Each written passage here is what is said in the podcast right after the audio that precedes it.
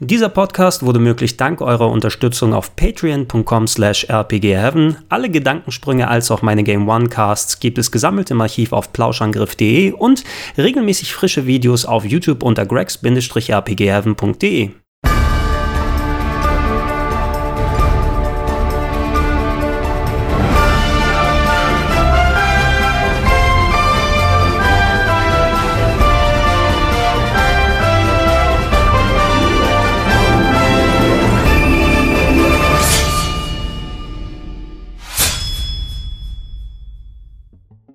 Heutzutage sind Don't Not Entertainment aus Frankreich mit Spielen wie Life is Strange oder Vampire auf einem guten Stand. Sie haben einen großen Verkaufserfolg und auch entsprechend Achtung in der Entwicklerszene. Das war nicht immer so, denn 2013 mit ihrem Debüt Remember Me, dem Action-Adventure gepublished von Capcom, waren sie ein klein bisschen auf die Nase gefallen. Dieses Spiel hatte ein hohes Budget und äh, auch hohe Erwartungen. Leider wurden die nicht durch die Abverkäufe erfüllt und dadurch ist das Spiel ein klein wenig verschrien seit damals, was ich persönlich ziemlich schade finde, denn trotz aller Unkenrufe, ich habe Remember Me damals gespielt und fand das Ding sogar richtig, richtig gut. Es mag nicht das originellste Spiel aller Zeiten gewesen sein, aber was es mit diesen Versatzstücken gemacht hat, hat es so gut gemacht wie kaum ein anderes.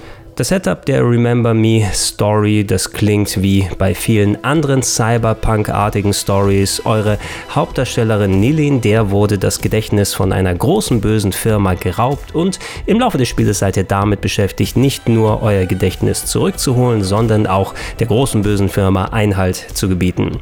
Bei anderen Entwicklern, da wäre ein ziemlicher Standardplot dabei rausgekommen. Bei Don't Not hingegen muss ich sagen, die haben in vielen Punkten wirklich was ganz Eigenständiges dran gemacht. Nilin, die ist ein ziemlich cooler Hauptcharakter mit einer ganz eigenen Art, wie sie mit den Situationen, in die sie geworfen wird, dann umgeht und äh, hat auch ein paar schöne Twists und Turns, die sie erleben darf im Laufe des Spieles. Also ich muss sagen, gerade gegen Ende hin, da hatte mich das Spiel richtig gepackt und da war ich wirklich drin. Da hilft auch, dass die Umgebung die in einem Paris der fernen Zukunft spielt, ähm, ja, mich auch dann ganz gut reingezogen hat. Mich hat es fast ein bisschen so an so Sci-Fi-Filme von Luc Besson erinnert. Auf jeden Fall von der europäischeren Art. Vielleicht nicht ganz so verrückt wie das fünfte Element, aber es hat eben noch mal ein bisschen was anderes als die vielen anderen typischen Sci-Fi-Städte und ähm, Locations und Charaktere, die man in vergleichbaren Spielen gesehen hat. Deus Ex ist das nicht, aber das ist auch gut so.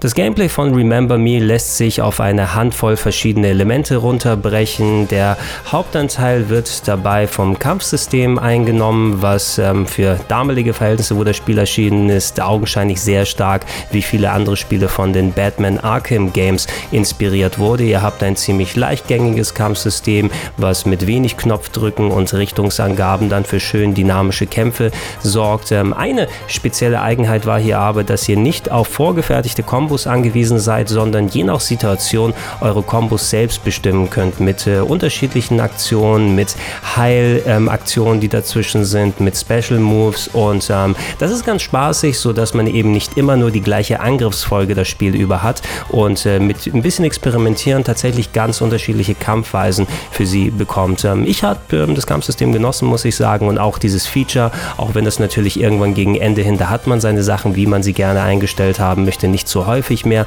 zum Einsatz kommt, ist eine clevere Idee, die ich auch gerne mal in anderen Spielen so gesehen hätte.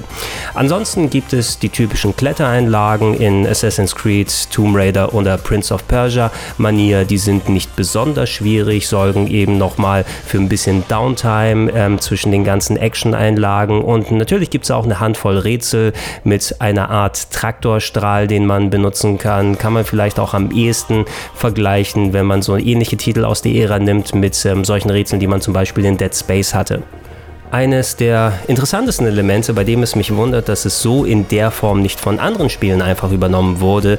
Ähm, Detroit Become Human hatte beispielsweise ähnliche Sequenzen in der Art, aber es nicht ganz so getroffen sind. Ja, Sequenzen, bei denen Nilin die Erinnerung von bestimmten Personen verändern kann. Das funktioniert wie so eine Art virtuelles Videoband, bei dem man eine 3D-Umgebung vor- und zurückspulen kann und an bestimmten Punkten manipulieren, um sein Ziel zu erreichen. Das ist an sich nicht besonders variabel, weil es gibt ein Ziel, was man erreichen sollte und das ähm, ja, kann man durch Trial and Error entsprechend herausfinden. Aber wie es funktioniert, wie so eine Art virtuelles Schnittprogramm, in dem man verschiedene Takes hin und her schneiden kann, das hat mir auch echt Spaß gebracht und wenn man das in Kombination mit dem stetig spannenderen Plot dann nimmt, ähm, gerade gegen Ende hin hat das wirklich ein paar äh, sehr interessante Implementierungen und äh, war eines der Dinge, die mich haben Remember Me richtig mögen lassen.